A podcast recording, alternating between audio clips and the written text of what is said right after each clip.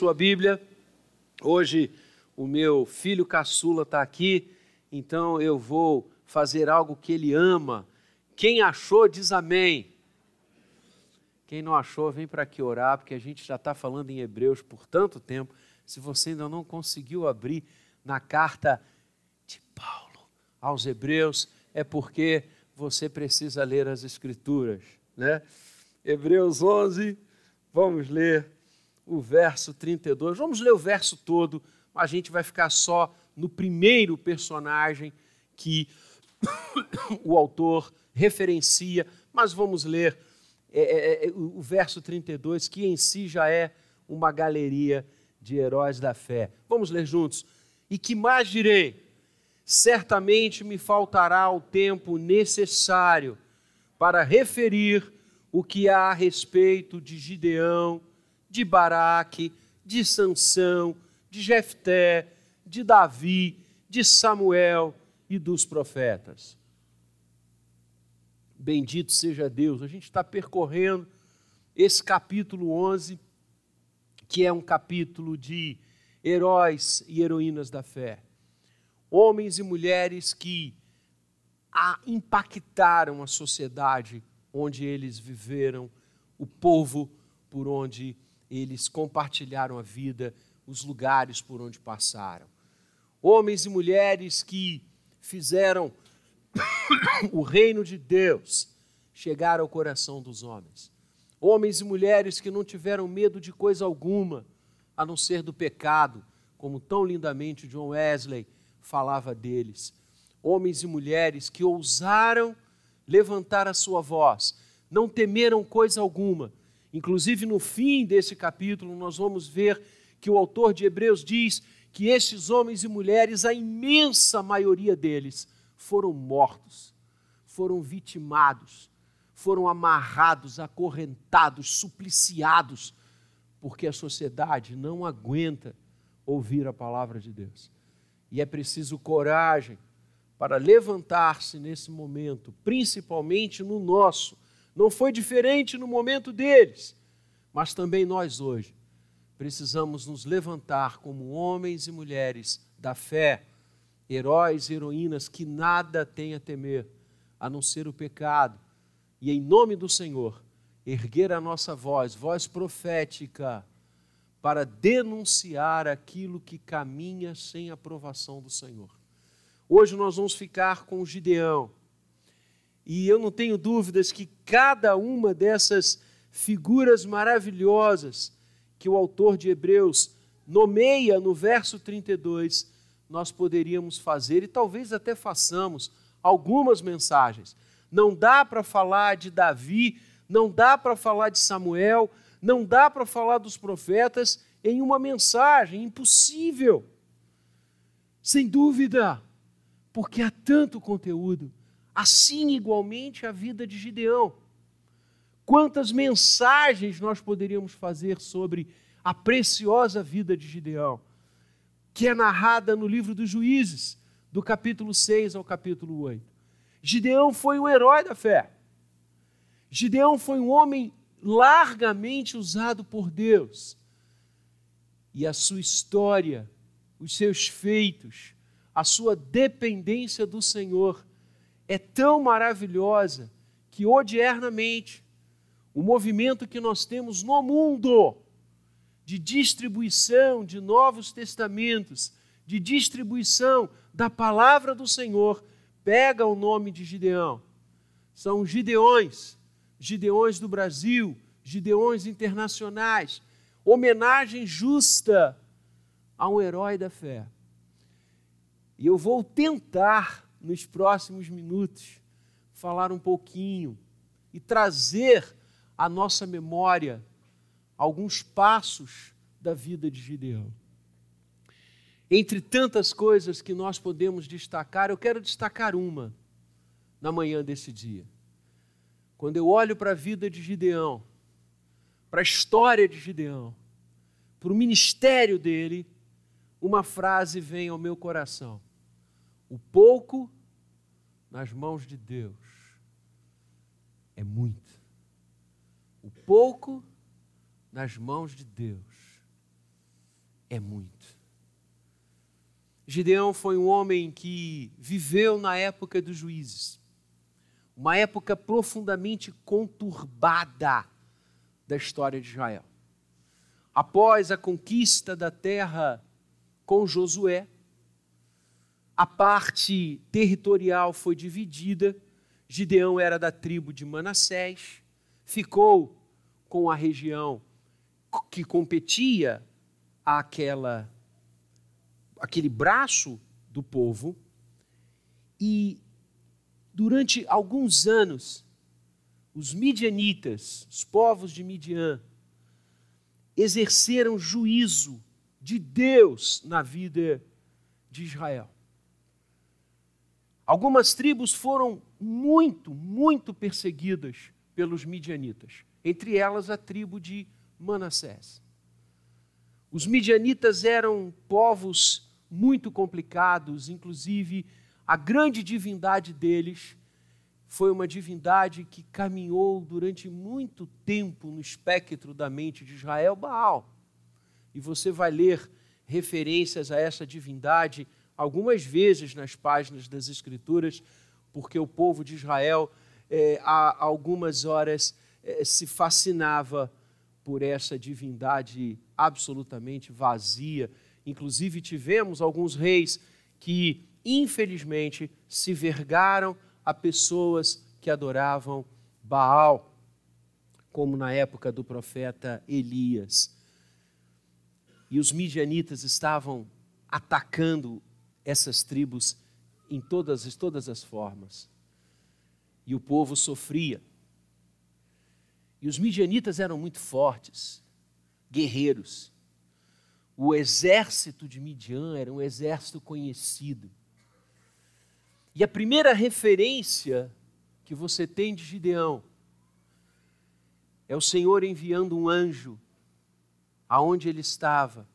Gideão era um homem do campo, um agricultor, não era um guerreiro, não era um homem versado em batalhas, não era um homem que estudou estratégias militar na sua caminhada, era um homem simples, um homem do campo. Quando o anjo do Senhor vem a ele para dizer que ele seria o escolhido de Deus para capitanear Israel contra os midianitas, ele está amassando trigo inclusive para guardar este trigo, para armazená-lo, a fim de que os midianitas não tomassem. A fome era grande. E o primeiro ponto da nossa mensagem é exatamente o que Deus pode fazer do pouco que você é. Quando o anjo chega e anuncia a Gideão que o Senhor o havia escolhido, para conduzir Israel naquele momento. A reação de Gideão é a seguinte: eu? Mas é, é, é, é tem certeza? Senhor, é isso mesmo. Quem sou eu para liderar Israel? Quem sou eu para enfrentar os midianitas? A minha casa é a mais pobre de Manassés. Eu não tenho dinheiro para contratar soldados, para alimentar um exército, para enfrentar esses homens. Senhor, além da minha casa ser a menor, eu sou o mais simples da minha casa. Olha o que, que eu estou fazendo. Eu sou um homem do campo, eu colho, eu planto. Eu não sei pegar em armas. É interessante, irmãos, como que esta forma de reação de grandes heróis e heroínas de Deus são uma constante nas Escrituras. Já repararam? Quando Deus chamou Moisés, lembra? Êxodo 3. Moisés vai dizer quase as mesmas coisas que Gideão falou. Moisés vai dizer: Mas eu não tenho condições. Ele dizendo para Deus: Eu sou idoso, eu não sei falar, a minha boca é pesada. Como é que eu vou liderar o teu povo, Senhor? quando Deus chamou Isaías, quando Deus chamou Jeremias. Tantos homens e mulheres de Deus, quando são chamados, reagem desta forma linda. Senhor, quem sou eu? Davi. Davi. Quando o Senhor envia Samuel à casa de Jessé para ungir o novo rei de Israel, para ficar no lugar de Saul, que se esquecera da aliança, que fora infiel ao que Deus desejava e perdeu o trono. Quando Deus envia o profeta, o juiz Samuel, divisor de águas da história bíblica, esse homem, e nós vamos falar dele mais tarde. Ele vai à casa de Jessé e pede para Jessé perfilar os seus filhos. Os filhos de Jessé eram guerreiros. Tanto é que Davi vai levar um farnel para eles, eles estão em guerra contra os filisteus. Homens fortes, prontos para vestir a couraça da luta. E eles ficam ali. E Jessé vai passando por cada um. E Deus diz: "Não é esse. Não é esse. Não é esse". E ele chega ao último e Deus diz: "Não é esse". E ele diz: Ué, Senhor, mas Samuel, eu vim aqui à toa. O Senhor não disse que era um dos filhos de Jessé que conduziria Israel como rei? E Samuel vira para Jessé e diz: Você não tem mais nenhum filho. E aí Jessé lembra de Davi. Davi era tão inexpressivo. Davi era tão novo, tão criança, tão jovenzinho que Gessé esquecera dele. E Gessé diz: Olha, eu, eu, eu, tenho sim, tem mais um, tem o menor. Mas não pode ser esse menor que vai ser rei. Olha, ele está inclusive lá nos campos, cuidando das ovelhas. E o olhar do Senhor, como é que é o cântico, Rodrigo? Passou pelos rebanhos e encontrou Davi. E Jessé disse: Chama, chama Davi. E quando aquele moço entrou pela porta, o Espírito do Senhor tomou Samuel de uma forma que Samuel ungiu ali, naquele lugar, naquele alpendre, o futuro rei de Israel. O pouco nas mãos de Deus. Deus não nos olha como o mundo olha. O mundo gosta de olhar os mais preparados aos seus olhos. O mundo gosta de interpretar que competência, capacidade e expertise vem a reboque de uma série de padrões seus. Os padrões de Deus não são esses. Deus olha o coração. O coração de Gideão era do Senhor. Tanto é que quando o anjo chega, ele o saúda exatamente assim: homem valente na presença de Deus o pouco nas mãos do Senhor, o pouco que nós somos, pode fazer muita coisa. Quem diria que uma adolescente de uma das regiões mais pobres de Israel receberia a visita do ministro das comunicações do céu. É assim que um pastor muito querido meu se refere ao anjo Gabriel e receberia do anjo a seguinte fala: Tu és a escolhida pelo Eterno, pelo Todo-Poderoso, para no teu ventre habitar, gerar, fazer crescer o Salvador dos homens. E Maria disse: Eis aqui a tua serva, Senhor, que se faça em mim, segundo a tua palavra. Esses são os que Deus usa eu e você podemos seguir na mesma toada e sermos grandes bênçãos nas mãos de Deus. Não olhe para você, olhe para o que Deus pode fazer por você, em você e para você.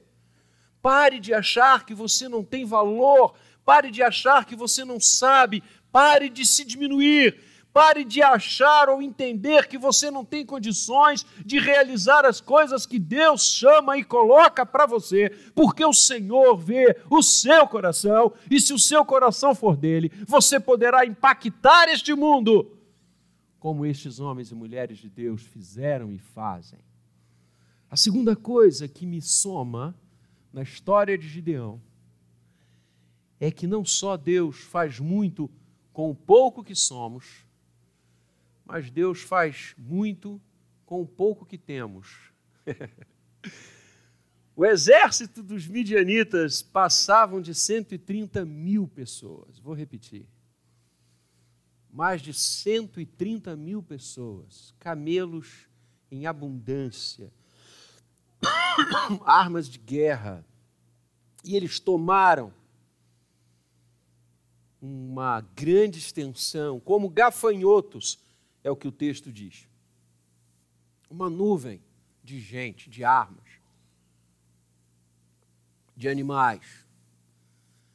E o Senhor diz a Gideão: prepara um exército para enfrentar esses homens. E Gideão fez o apelo. 32 mil pessoas vieram. Não é pouca coisa.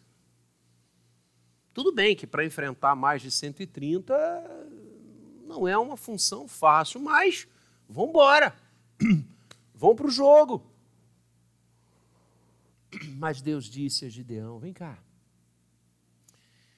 Tem muita gente. Tem muita gente. Tem gente aqui que não sabe o que está fazendo. Tem gente aqui que não tem a mínima noção do que é para fazer. Olha só, Gideão, diz para o teu exército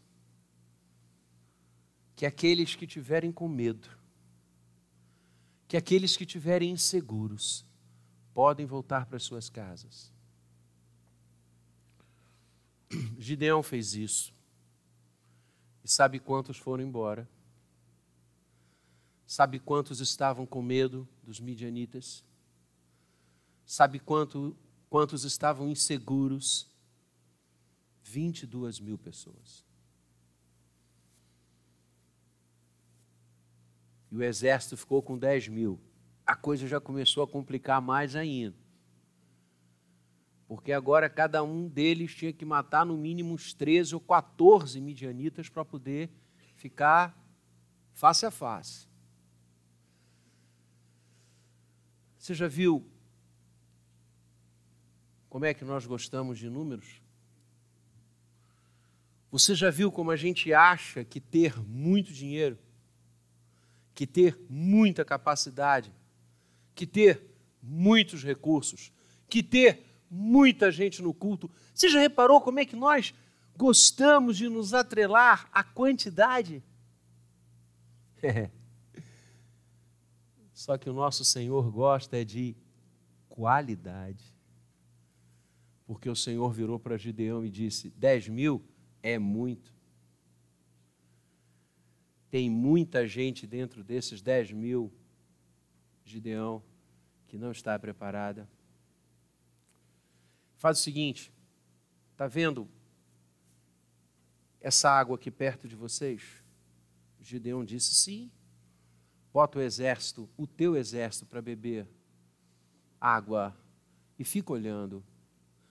Aqueles que se ajoelharem, que se abaixarem para beber água, coloca de lado. Aqueles que lamberem a água como os cães fazem, bota do outro lado. Aqueles que se largaram nas águas deviam estar cansados, suados aqueles que se jogaram nas águas e tomaram, aqueles que apenas se abaixaram e lamberam em sentido de prontidão. Quando se contou, eram trezentos. É. E Deus disse: agora é o meu exército. Trezentas pessoas para enfrentar mais de 130 mil midianitas. Você gostaria de estar entre esses 300? Não é o filme sobre os gregos, é sobre os exércitos de Deus. 32 mil que se reduziram a 300. O que, que o Senhor está querendo nos ensinar, irmãos? Que os recursos que nós temos, que as pessoas que nos cercam, Deus pode multiplicá-las. Não ache que a multidão de coisas é que vai redundar em vitória, porque não é. Aqueles milhares e milhares eram os exércitos de Israel. Os 300 se constituíram no exército de Deus. Eu prefiro estar aqui. Porque as poucas coisas que temos, se nas mãos de Deus estiverem, elas vão enfrentar 135 mil medianitas fácil. Eu prefiro estar aqui. E olha que interessante. Os que constituíram os 300 dos exércitos do Senhor naquele momento foram homens prontos. A questão da água foi definidora. Você está pronto? Sim, porque se Israel, na época de Gideão, enfrentava os midianitas Hoje nós enfrentamos uma batalha. O apóstolo Paulo diz que nós estamos numa guerra, uma guerra espiritual, não contra pessoas, não contra a carne ou o sangue, mas contra as potestades deste mundo tenebroso. É uma guerra efetiva, diária, permanente. Uma guerra que, como eu disse alguns domingos atrás, o tempo inteiro quer nos levar para longe do Senhor, quer nos levar para longe da vontade dEle. A concupiscência da carne, a concupiscência do mundo e a concupiscência do inferno são essas três áreas que João estabelece como guerras diante de nós. O nosso velho homem, a mentalidade deste mundo e as forças do inferno são as três frentes de batalhas muito mais fortes do que o exército de Midian. E como é que você vai viver assim? Como é que você vai combatê-los? Largado? Como aqueles entraram nas águas e o inimigo poderia chegar a qualquer momento? Ou você enfrenta essa guerra, você enfrenta as suas vontades pecaminosas, você enfrenta a mentalidade deste mundo torpe, você enfrenta as forças do inferno pronto para a batalha. Por isso o apóstolo Paulo, em Efésios 6, nos manda tomar a armadura da fé. Precisamos estar prontos. Ah, mas somos tão poucos. Pare de olhar a matemática sua, porque a matemática de Deus é maior. E se você fosse Gideão? Senhor, não dá não. Enfrentar o exército que está acampado lá contra a gente, não dá nem para ver quanto é que são de tanta gente. A gente olha, Senhor, para o campo de batalha, caramba, é só gente, armas, animais. Não, não, vamos deixar os midianitas tomarem conta disso aí, deixa isso para lá. É assim que você e eu agiríamos? Você já reparou quantas vezes a gente faz isso? Você já prestou atenção quantas vezes que nós nos subjugamos ou somos subjugados à força do nosso pecado? Você já reparou quantas vezes nós cedemos às tentações? Não estamos prontos para a batalha Estamos do lado daqueles que desistiram ou não estavam em riste. E nós ouvimos o velho homem e capitulamos nisso. E o que, que acontece quando a gente capitula? O que, que acontece quando a gente cai? Imediatamente nos afastamos das coisas do Senhor. Já percebeu? Dwight Moody falava sobre a Bíblia ou este livro me afasta do pecado, ou o pecado me afasta desse livro. É isso. Nos afastamos das coisas de Deus. Não pisamos mais na igreja, não cantamos mais, não lemos as Escrituras, não nos quebrantamos em oração e nos tornamos, como diz o Apocalipse, numa situação de morno. Não somos nem frios, que é o cara que está absolutamente afastado e não quer saber de Deus, nem somos quentes, prontos para a batalha. Somos, estamos numa situação de morno. E o Senhor diz: Estou a ponto de vomitar-te da minha boca. Tem muita gente sendo vomitada pela boca do Senhor. Como aqueles que voltaram. Porque Deus não quer quantidade, Deus quer qualidade. E a qualidade é estarmos prontos para enfrentar os nossos desejos concupisciosos, a concupiscência deste mundo e a concupiscência do inferno os poucos recursos que a gente parece ter nas mãos de Deus é muita coisa. E a terceira e última análise desta manhã é que as poucas armas que temos nas mãos de Deus é muita coisa. Os poucos recursos que nós possuímos é muita coisa nas mãos de Deus. Porque sabe como que aqueles 300 foram enfrentar os mais de 130 mil soldados midianitas com nenhuma arma. Zero de arma. Eles levaram um cântaro, um cântaro com uma tocha, e levaram cornetas, sofá, e Gideão separou esses 300, que já não eram muita coisa, em três companhias: 100, 100, 100. E ele foi com os primeiros 100. E acamparam-se ao redor do vale onde os midianitas estavam. E depois os outros 100, e depois os outros 100. Tomaram toda a circunferência. Era noite e sob o manto da noite, orientado por Deus, Gideão mandou que os trezentos quebrassem as ânforas, tomassem as tochas e tocassem com toda a força que eles podiam a corneta que levavam, a trombeta que portavam. E quando eles fizeram isso, apenas 300. Com essas armas, que humanamente falando nem são armas, os midianitas acordaram e ficaram apavorados, olharam e acharam que eram milhares e milhares e milhares de homens e começaram a, diríamos hoje, bater cabeça, começaram a lutar um com os outros e bateram em retirada. Depois você lê Juízes 6 a 8, é lindo demais. Sabe o que, que Deus quis mostrar ali? Que as armas dos homens não são as dele.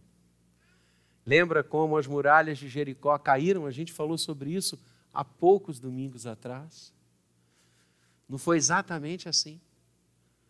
O que, que Deus quer mostrar nesses embates? O que Deus quer mostrar tudo isso?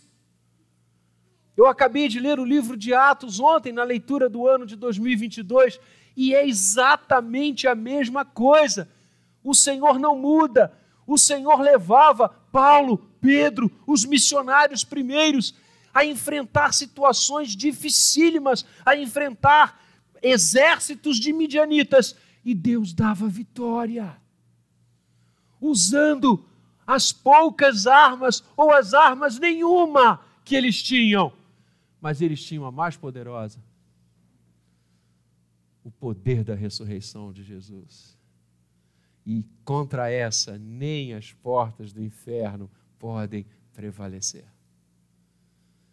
Querido, não tenha medo de enfrentar as situações difíceis, porque Deus está com a gente.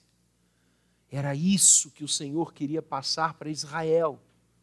Não tenham medo, não se preocupem com o número, não se preocupem com recursos, não se preocupem com as armas. Usem as armas que você tem. E qual é a arma mais poderosa que Gideão teve, que todos os apóstolos tiveram? A fé e a confiança no Deus eterno que move as coisas como ele quer e deseja. Esse é o poder da igreja. É o poder do Espírito. Nosso poder não está em dinheiro, nosso poder não está na instituição, nosso poder não está em pessoas ricas que sustentam a causa, o nosso poder não está na representatividade política, acadêmica ou social dos crentes, o nosso poder está na cruz que ficou vazia e no túmulo que está vazio. O nosso poder é dele, é do Senhor que vem a nossa vitória é a trombeta que toca, é a chama que acende, é o sinal da graça, é o sinal da glória, a luz do mundo que veio a nós, para fazer com que a noite escura dos confrontos tenha êxito no coração e na vontade de Deus. Ah, meus queridos, o pouco nas mãos de Deus vale muito. O pouco que você é, o pouco que você tem, o pouco das coisas que o cercam. Creia no Senhor, confie nele, toque a trombeta, erga a sua tocha, porque maior é aquele que está conosco do que aquele que é contra nós. Maior é aquele que disse: ser fiel até a morte e dar-te-ei a coroa da vida. Não fraquejemos, não larguemos a batalha, não saiamos espavoridos, isso é coisa de midianita. Não tenhamos medo de nada, porque seguimos aquele que disse: Eu é que vou adiante de vocês. Aquele que disse: eu te tomo pela tua mão direita e te digo: não temas, nem te espantes. Aquele que nos disse: vá em frente, ser forte, corajoso, eu estou aqui. Aquele que nos faz vencer os exércitos de Midian, por mais fortes, poderosos e aparelhados que eles sejam, não por força, nem por violência, mas pelo meu espírito, diz o Senhor. É no espírito de Deus que a igreja caminha e só no espírito de Deus. Essa é a nossa força, o poder da ressurreição. Seguimos aquele que disse: As minhas ovelhas, eu as tenho em minhas mãos. Elas ouvem a minha voz e me seguem. Ninguém poderá arrebatá-las dali e eu lhes dou a vida eterna. A nossa vitória não é a desse mundo. A nossa vitória não está coadunada aos padrões deste mundo. Os padrões deste mundo são midianitas. A nossa vitória está na luz do mundo, a tocha que se ergue. A nossa vitória está na trombeta que soa para nos congregar a adorar e a bendizer aquele que venceu, que vence através de nós, que abençoa as pessoas através do pouco que somos, que nos circunda e que temos, para que a sua igreja caminhe exitosa na sua vontade e diante dele. Que o Senhor seja bendito e louvado pela fé que ele colocou em Gideão, pela fé que ele coloca em nossos corações. Creiamos e sigamos para a glória de Deus. Amém.